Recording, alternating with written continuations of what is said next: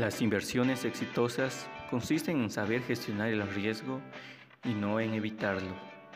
Benjamin Grant. Hola, hola, qué gusto saludarte. Soy Ángel Fernando Coronel, estudiante del octavo ciclo de la carrera de Banca y Finanzas en la prestigiosa Universidad Nacional de Loja.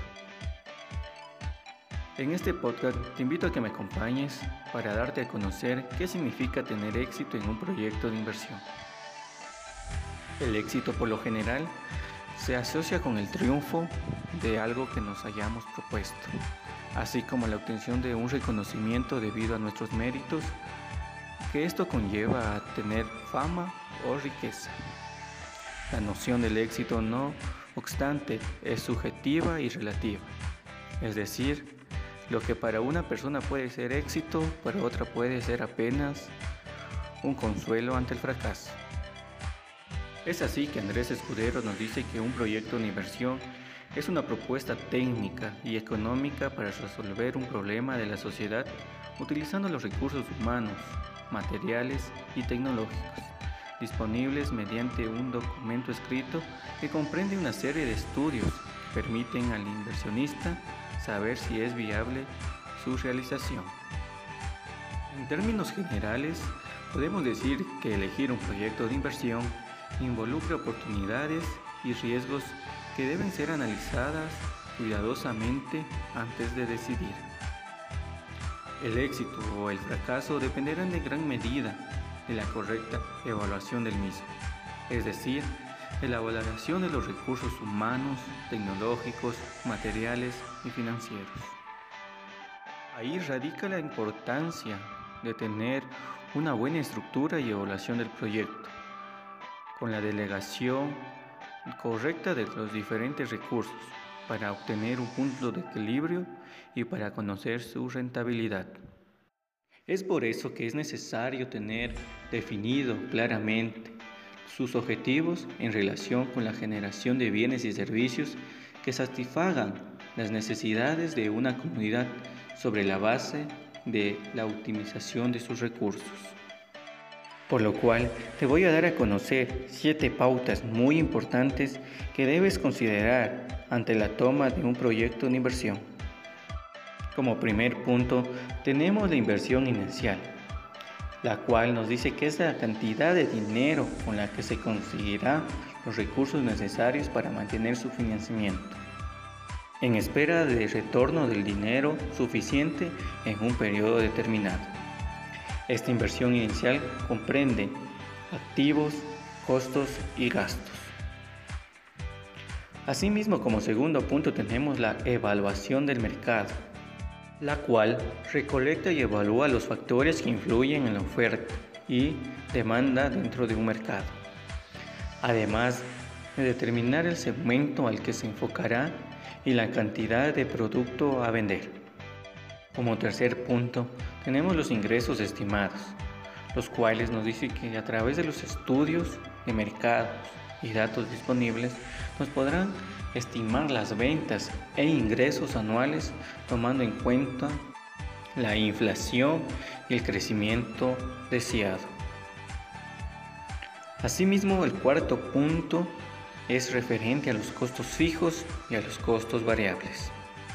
Aquí se debe considerar todos los costos necesarios, ya sean fijos o variables, para que el proyecto pueda enfrentar de manera viable. Dentro de los costos variables, nos destaca que son aquellos directamente atribuidos al proceso de producción, es decir, la materia prima, mano de obra directa, mantenimiento, empaques, etc. Por otro lado, los costos que no varían en sí, se consideran costos fijos, son los gerentes de ventas, los gastos de oficina, secretarios, etc. Todos estos costos deben ser considerados para el proyecto. Asimismo, el quinto punto tenemos el acto de financiamiento, que consiste en la obtención de fondos para crear y desarrollar un proyecto empresarial. Es relevante considerar la capacidad de endeudamiento y riesgo de insolvencia que la empresa tenga, la capacidad de hacer frente a los pagos periódicos sin comprometer su solvencia a corto plazo o pérdida de las garantías aportadas. Como sexto punto, tenemos la evaluación financiera, la cual se encarga de construir toda metodología necesaria para reducir al máximo cualquier posibilidad de pérdida financiera y contar con una base científica que sustente la inversión realizada. Dicha metodología incluye diversos estudios tales como el análisis de la demanda, de la oferta, del mercado, entre otras, y se usan diversas herramientas matemáticas para la realización de pronósticos necesarios, los cuales se basan en técnicas estadísticas, entre los cuales se considera las series de tiempo, las regresiones lineales, el análisis por mínimos cuadrados y entre otras herramientas que ayudan a la evaluación financiera.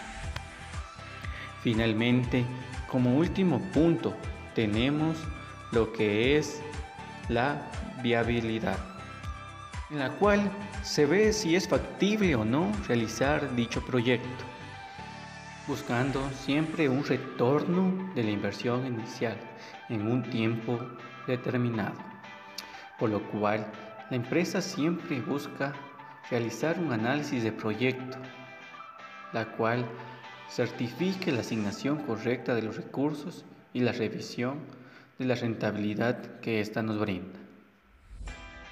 Es así que los proyectos de inversión son muy importantes dentro de la economía y el éxito de los mismos dependerán mucho de tus objetivos y metas que te traces.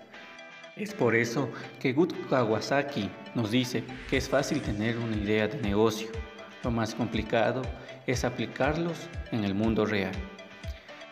Ahora sí, debo despedirme, pero no antes de agradecerte por haberte tomado el tiempo de escuchar esta píldora de contenidos. De mi parte, muchas gracias y nos vemos en una próxima ocasión.